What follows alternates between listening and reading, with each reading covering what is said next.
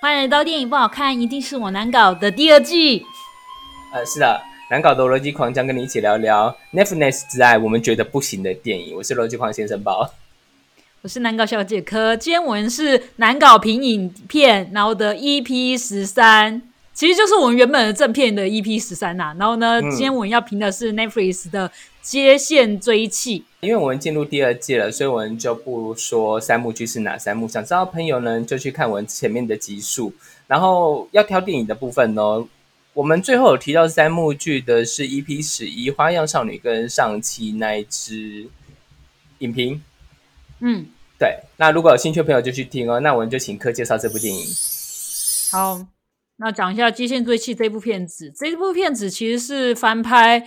应该讲说是该说是翻拍吗？应该讲说是改编自丹麦电影的《恶夜追气令》。这一次 Netflix 翻拍的是由安东尼·法奎执导，然后并由杰克·葛伦霍来主演。然后整部片子其实就是像如他的标题所示，就是它是一个接线员的故事。然后这个接线员主要是负责一一零的报案专线，就是联合勤务中心。对对对对。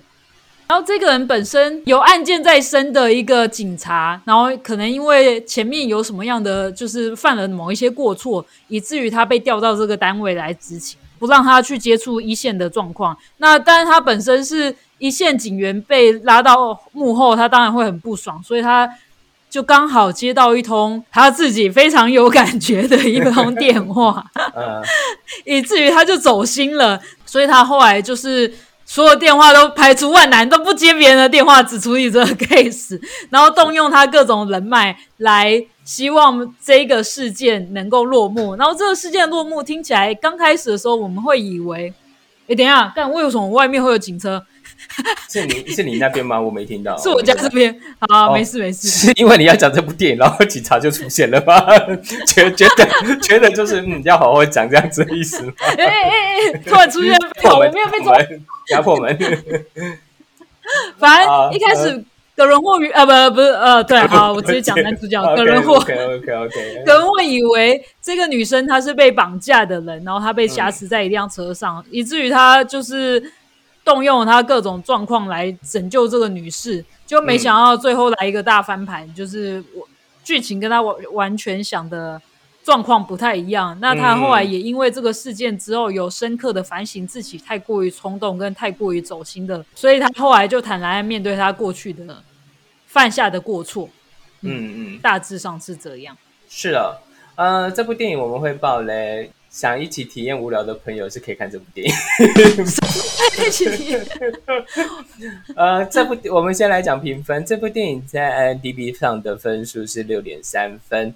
那可给几分？我给六分。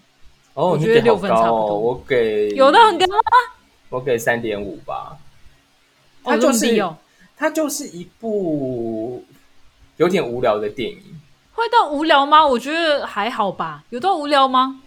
就是就是基本上就是看杰克·葛伦霍一个人成长了，然后他演技很好。我实话说，他演技很好，真的。对，但是这部电影其实呃没有想象中的这么精彩。我个人呢，对我个人而言，这我同意。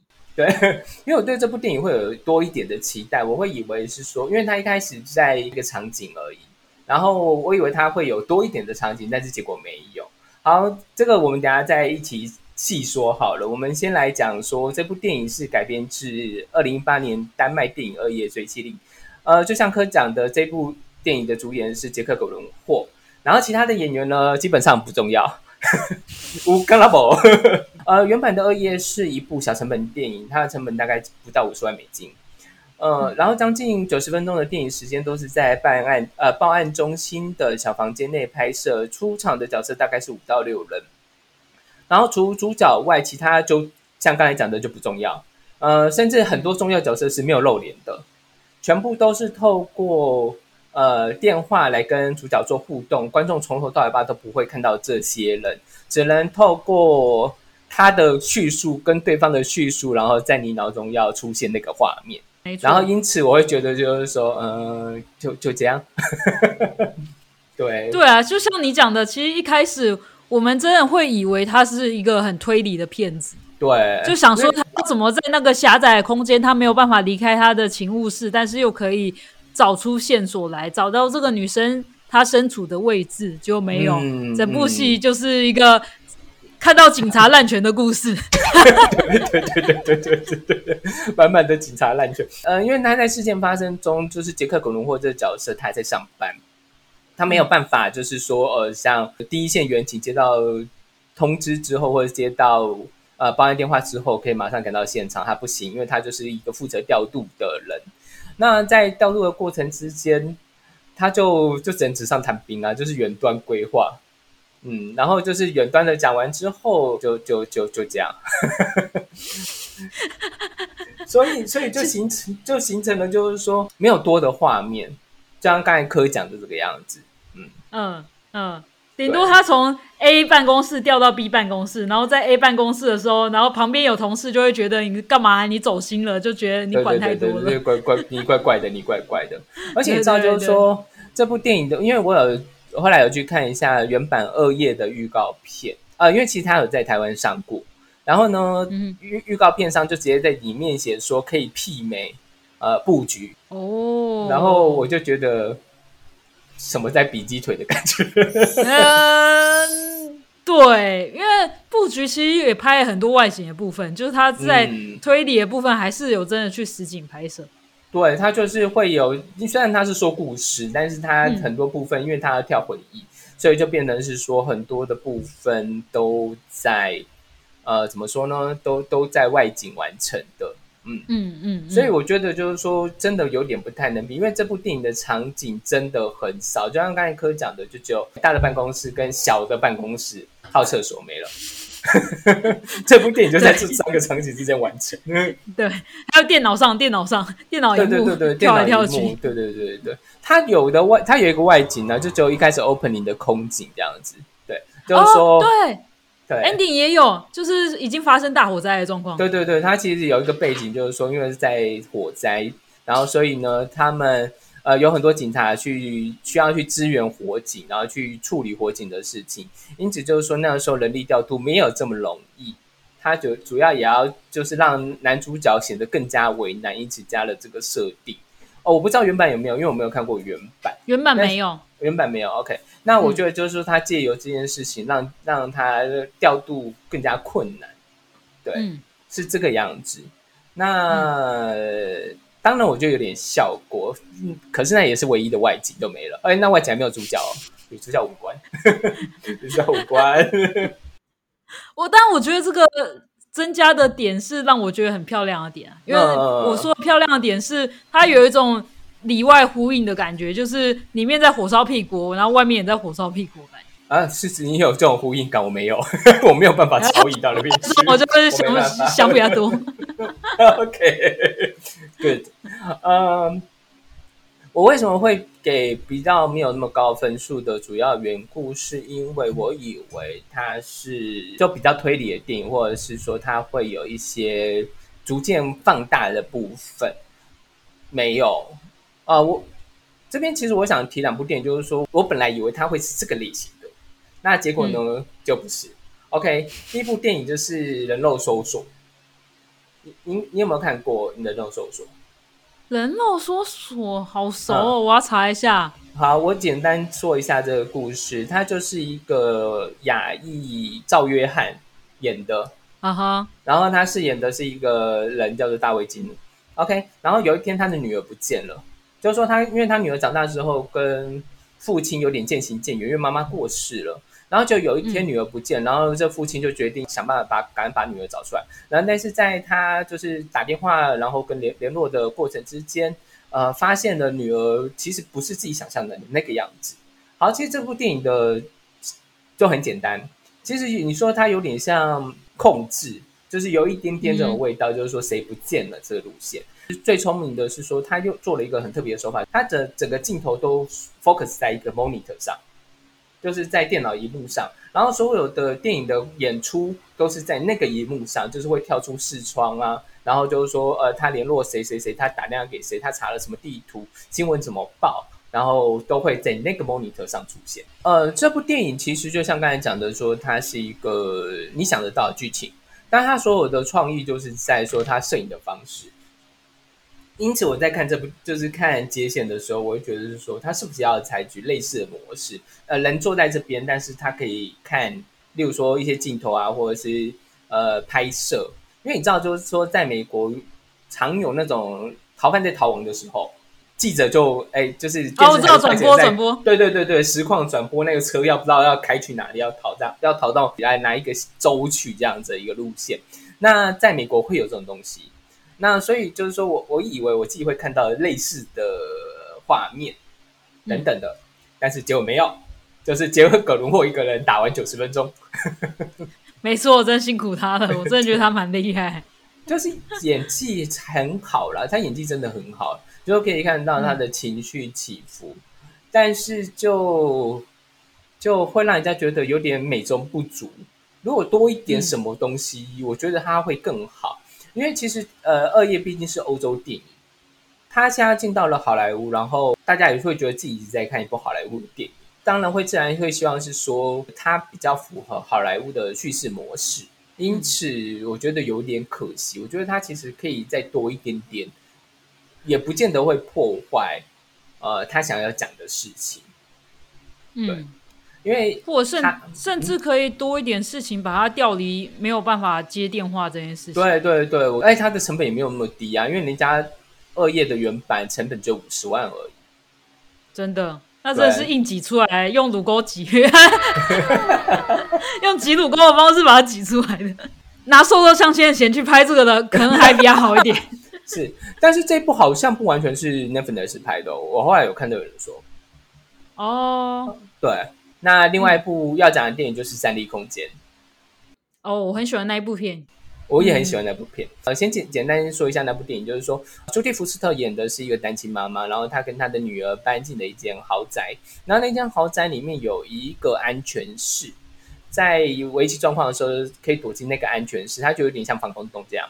那在他们搬进去的第一天，就三个抢匪就来了，然后呢，朱蒂福斯特为了保护女儿，就跑进了安全室里面。然后，但是其实三个抢匪也是为了安全室里面藏的秘密而来的。就一方人想要进去，一方人想要出来。因此说，说就场景就只一个房子跟一个安全室，但是就不是，就是说他会在这个场景里面不停的扩张，就是说主角可以去的地方。嗯，我一开始以为这部电影会像会像《战地空间》一样，就是说他会逐渐的多一些地方可以去。就是说，他可能会去某个地方做一些什么事情，然后以达成他想要帮助这些人的目标。结果马西波，然后想说，可以嘴好溜溜，就男人只剩一张嘴的感觉，好像。那要胁迫所有之前的同事帮他去达成他想要的目的。对，呃，这部电影它是由 OK 算两条主线，那一条主线就是男主角目前正在处理的事情。就是说，他遇到了接到一个电话，然后那那一方有一个危机，然后他要想办法处理这个危机。这是一二的话，就是他的过去线，就是说他曾经做了一些错的事，因此他在这件事情上有一些内在冲突。没错，对。然后，所以其实这个电影就是呃，围绕在男主角杰克·格伦霍的内在跟外在冲突上。嗯。而且坦白讲，杰克·荣霍在这部电影里面叫什么名字，我完全不知道。他叫什么名字啊？就他叫他叫就哦哦哦哦哦，OK，Sorry，完全不知道他叫什么名字。因为真的，他在这部电影叫什么名字，我真的觉得好像也不是很重要。不是啊，不是很重要。他之后在有跟那个女生对话的时候，有特别讲说：“哦，我叫舅，我叫舅，拜托不要挂我的电话，还是什么之类。”所以，我。给的分数没有这么高，也在这个缘故，因为我觉得他好像可以多一点什么，但是却没有，比较不好莱坞啦，比较不好莱坞。他其实蛮欧洲电影，如果他是欧洲电影的话，我觉得效果比较好。哦，这个时候我要问你一个问题，你觉得他藏着这两个秘密，就是说这整部电影藏的那两个秘密，一个外在冲突秘密，一个内在冲突秘密，你觉得有意义吗？还是他像是我没谈那场恋爱一样，藏这两个东西是没什么意义？我会觉得是有意义，因为他等于是说他就是有相互的呼应，然后包含他，嗯你刚才可能有没有讲到，就是他包含他自己跟他婚姻，他老婆的婚姻，然后跟他嗯。想要打电话给他小孩，然后但是他不就接不起来。其实这这三件事情之间的感情其实都有一点关系，就是嗯包含他为什么会想要主动帮那个女生，是因为他嗯。觉得就是他自己本身有女儿，然后他没有办法去跟他女儿 say 就是说 good night 这件事情，然后嗯现在他另外一个女生遇到同样的危机，家暴危机，然后他也觉得说不行，我一定要帮他，因为他也有一个小孩子，两有两个小孩子单独留在家里面，嗯，就有一些投射啦。但是我觉得到结尾之后，我们才知道哦，原来是这件事情。嗯，就是我觉得还还是处理的算漂亮，不至于到说很不 OK。嗯，我觉得他还对啦，确实你讲的他还是有有扣住啦，嗯嗯嗯，因为我就是有这个疑问。不过我们也解释一下他的外在冲突，刚才有稍微提到。那我们这边做一个比较完整的说明，他的外在冲突就是说，呃，他接到一通电话，然后有一个女子，呃，被绑架了，因为那时候就是正在火火烧山，嗯然后所以就是警力没办法调度这么多，因为因为没有办法完完全的确定他碰到什么危险，人在哪里等等的资讯，因此就是说，警方虽然受理了，但也没办法调派这么多人搜索或者去找嗯这样子，然后让主角就是陷入了一个非常紧张的状态。那他的内在冲突就是刚才讲的有，呃，他以前做了一些错事，再来就是说他因为这个错事没有办法跟老婆继续下去，然后小孩也也无法跟小孩碰面，然后使得他内心更加纠结。虽然我觉得他跟老婆讲话那一段，我真的很想塞他一巴掌。他就我觉得他就本身是心理也有疾病啊，只不过他没有去看病而已，就是有病要医啊。啊 就他其实很，你不觉得他应该有焦虑症吗？就是他在不管是接电话，或者是说在处理某一些事情，他一直都很想哦用那种很强迫、很高压的方式在处理。而且我觉得这部电影有所带一件事情，就是英雄主义这件事情上，因为呃他在联合勤务中心旁边有其他的同事或者是主管等等的，但是呢，男主角从头到尾巴就一个人埋着头在干，他就他就是完全没有要要寻求任何帮忙，然后就想说我要接完这通电话，然后谁都不能阻止我，我就要接这通电话。这件事情其实有点烦啊。我觉得有点烦。其实我看那边的时候，为什么我会就没有高分，也是这个缘故，就是因为我觉得，呃，他有点太英雄主义了。对，而且太自负对，原本好像他就他一个人在那间办公室吧，是不是？哦。我不知道，原本我就不知道。那我也不是很清楚，但是因为他在那个画面中是有同事、有上司等等的人在，然后所以就变得是说他一个人好像想要解决这件事情，那我觉得说说你成什么英雄，有点可惜，有点可惜，对。然后你给高分的缘故是，哎，六分其实不是对我来讲不算高分啊，我高分哦真的要对不起对不起。达到八分之类的。六分是算我觉得算及格，但是及格，OK，但是不至于到好看。嗯嗯嗯。嗯，好。嗯因为我本来想把这部电影拍在下地狱了，但是我后来想一想，嗯，好像他没有到下地狱这么惨，所以就是 OK，他就是一个喜欢杰克·葛伦霍的人可以看的电影。对，不过这部电影有一些还是有一些启发跟可以学习的部分，例如说它有一些联合勤务中心的部分，然后还有就是说我们碰到危机应该要怎么处理，例如说像因为男主角其实蛮蛮在片面就下一些判断了。我觉得这也是一个学习，就是说不要在获得片面资资讯下，然后我们就下一些很紧张的判断。对嗯然后再来就是套，一句嘉玲嘉玲里面的一句话叫做 “公杰亚谁杰干对丢，”，瞬间台语化。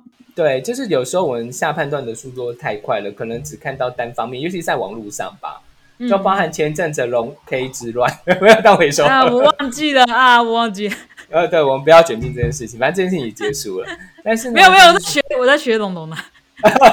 OK OK，对不起，来开始打，没有你要你要讲你要讲一句就好了。呃，我记错了。我记错了。好，OK OK，嗯，我觉得就是我有时候在看一些片面资讯的时候，我很快的就下了一些判断，觉得谁对或谁错。我觉得大家应该要更全面的去收集完资讯之后再下一个判断。当然有一些是很紧急的状况了，但是我觉得是说可能可以传停一秒、停两秒、停三秒再下判断这样。嗯，然后他在联合勤务中心的前半段前十五分钟第一幕的时候，有就是接到很多人的报案，对。然后我觉得他这部电影这部分是蛮蛮警醒的，就是说，因为很多人碰到危机的时候就就很慌张，就例如说有人打来就只会哭或者是只会骂，这样说我能在哪？你们赶快来救我这样之类。呃，现在即便有定位系统，但是大家对于定位系统的迷失就是说，好像它会真的会找到你在哪里。对，就好像有一个天眼看着你这样子，在哪里？嗯，这是没有的，就是说它只能大概的看你在哪。呃，这件事情就是你手机的周围的基地台，它只有一个范围而已。对，所以如果你真的在某个地点，例如说你在某个户室内，那警察是绝对找不到你。你在报案遇到危险的时候，一定要讲清楚你在什么地方，最少讲清楚这一个。对，嗯。这个是可以学习的部分，不过我也来讲一下关于台湾的呃一九跟一一零的一些资讯好了。即便这部电影难看，我还是哎，不对，对不起，我讲出来了。即便这部电影尚可，但是它还是有一些我们可以学习的地方。嗯，没错。那我先简单介绍一下，就是说一九跟一零，我觉得一九一零大家都不要讲，比较不熟悉的是一一二。对，一二其实。很少被讲到哎，我根本不知道一二什么时候会用到。呃，一二是行动电话紧急救难号码，在有基地台的地方都可以打。然后手机没有信卡，只要有电都可以打哦。然后它主要是说，就是在一零跟一九都都拨不通的情况下使用。就是说，呃，你可能手机是远传的，因为你可能远传没有信号，但周围有中华的，那它一样是可以用中华的帮你把讯息传出去。就这个，就是这个作用。嗯，呃，像我去司马库斯，那个人打不通吧？呃，所有都打不通，但是那边有中，那边唯一的讯号就是中华电信。啊哈，对，所以如像在那个地方碰到意外，或者是在山区碰到危险，那可能远传台科大打不通，那你可以用这个打中华，就是还是可以有办法得救，就是这样。那正常情况的话，还是就是打一零跟一九，因为一零就等于是说你报案嘛。那一九的话就是叫救护车或者是消防队，对这个其实我我相信大家都很清楚。然后而且网络上有一些奇怪谣言，就是说手机不能打一九或一零，可以打，可以打。为什么会不能打？网络上的谣言说手机不能直播，对，实际上是可以的，对，绝对是可以的，不要在那里糊弄人家。对，因为我们上次出车祸的时候才打过一零，姐姐。上次才打过。其实我们本来要讲的部分是说，呃，打电话给一零的好处与坏处。这样，呃，一零的好处就是说，你不会不容易被吃案，因为它是经由联合勤务中心去派员警的，然后因此联合勤务中心有留下记录，就是说，严警办完之后，他需要跟联合勤务中心通报说已经弄好了。就是说，如果你今天碰到一个案件，然后呃。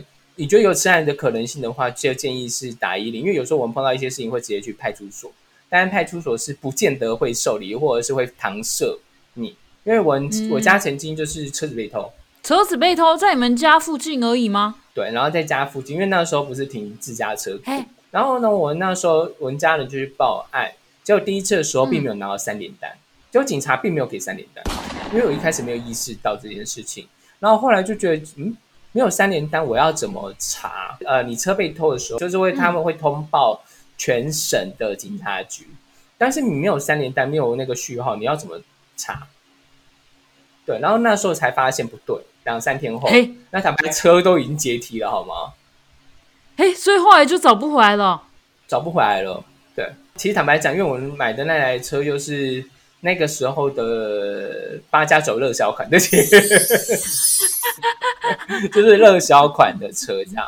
不是什么高级的车啦，但是你可以看到满街上在跑的那一种，对，啊哈，然后就发生了吃案的情况，不过还好有保险啊，坦白讲有还好有保险，哦，那就好，还好，所以所以你们当初签的是新车吗？其实那那时候被偷的时候是买第二年，哦，那还是很新啊。就不超过五年，其实都很新。不过这也要偷偷讲啦，就是说，因为那台车我们家人并没有很满意，所 以所以被偷，还要被偷偷走是吗？对我们被偷的时候，全体松了一口气。因为那个时候买了一台就是有点算小车吧，然后你知道，因为它的那个马力比较差，然后所以就是说你可能去山上的时候，它可能有时候会开不太上去，有点没力没力这样。然后所以我们后来就觉得说，嗯，这样好看不中用这样，啊、哦，就只能下趴而已，然后但不行，对对对，硬不起来。大概这种感觉，嗯，你这样讲让我让我想到一件事情，我以嗯前呢、我就是我以前有认识一个社助，然后那个社助就是他也是那种以以为车掉了，然后他去报案，但是那个对方警察很积极也有作为，结果嗯。对方警察就接到他报案说他就是车子摩托车不见了，然后他就嗯在附近帮他找，结果后来他在距离他们公司大概两百公尺距离的一间 seven 门口找到那一个 摩托车，然后他就、嗯警察问他说：“你是不是骑过去忘记骑回来？”然后他就不敢讲，他 就他就不敢不敢回，超白痴的。不过再讲一下伊林的坏处，就是说他可能你要处理一些事情，他可能会比较慢，因为他还是要就像这部电影一样，他要透过联合勤务中心去指派远警，然后联络派出所所以他有时候会比较慢。就是一个转接转接嘛。对，那所以我觉得，如果你是要处理及时的纠纷的话，还是比较建议就是说跟你所在的派出所联络。如果像呃科住的地方又发生什么纠纷，呃，对，很长好吗？整天都在那里热炒店打架。嗯，那我的建议是说，你可以记一下你们派出所的电话，就你们那个管区的派出所、辖区的派出所，呃，你直接跟他们联络会比较快，对，嗯，也不会就是说呃联合勤务中心这样绕一圈。但如果他不理你的话，就打打联合打给一一零这样子。没错，我来个结语吧，因为我个人其实是比较偏欧洲电影派的调性，我以前大多都看欧洲电影，所以这部片片子我觉得尚可，不至于到不 OK。因为如果各位有看那个什么啊，《完美陌生人》有另外一部欧洲片，其实它也是走类似这样子，就是 talk talk talk 不断的 talk，然后但是他们用说的方式。然后来把剧情推下去，当然他们也还是有在演技啊，所以这这这路我其实蛮吃的。然后我自己是觉得在设计上以这种小成本的方式，它的确是蛮成功的，就是没有到让你觉得不 OK，就是就是没有让你让你觉得该怎么讲，就没有让你觉得很烂啊，就它没有到就是像上汽或者是。真三国无双之类的，就是它不会让你觉得，就是哦，你都已经花砸了砸了这么多钱，就已经弄出来一个很烂的东西。就是我觉得它在剧本上还是 OK 的。那但是也许有些人可能不习惯看这种小成本的 的形式的话，我觉得就是你就花钱去电影院看大成大规模制作的东西，就是我觉得这是个人偏好不一样。但是，嗯呃，整体故事来讲，我觉得它还是会让人家觉得，像我们前面讲的，就是有启发性。然后，嗯，他也可以看到一个，就是美国警察的滥权，因为美国嗯警察有太多滥权事件，这讲都讲不完。但是我们可以看到一个警察到了最后还是有一个深刻反省，就是他还是有在反转上面，我觉得这是值得推荐的地方。我觉得，如果你你可以接受比较慢步调或者是比较欧洲形式的电影的话，这部还是可以看，或者是可以直接看一下呃丹麦版的《恶夜》。那我觉得可能会更好，因为其实，在有一些影评上会讲说，呃，原版比较好看。那不是说杰克·葛伦霍演的不好，只是说你可能在看一个美国电影的时候，你会不行下意识觉得说我在看好莱坞电影。而忽略了，就是说这部电影它想要讲的东西。我确实在看的时候会有一点点觉得，呃，好莱坞电影不应该是这样。可能我很在意这个类型啊，可能是我自己会在意一下这个类型。我觉得如果会在意的话，可以看欧洲版。那如果不受影响的话，像科一样，我觉得就可以看一下美国版的。好，这部电影还是可以看哦。嗯，那我们今天就到这边。我是我的九号先生包。我是难搞小姐科。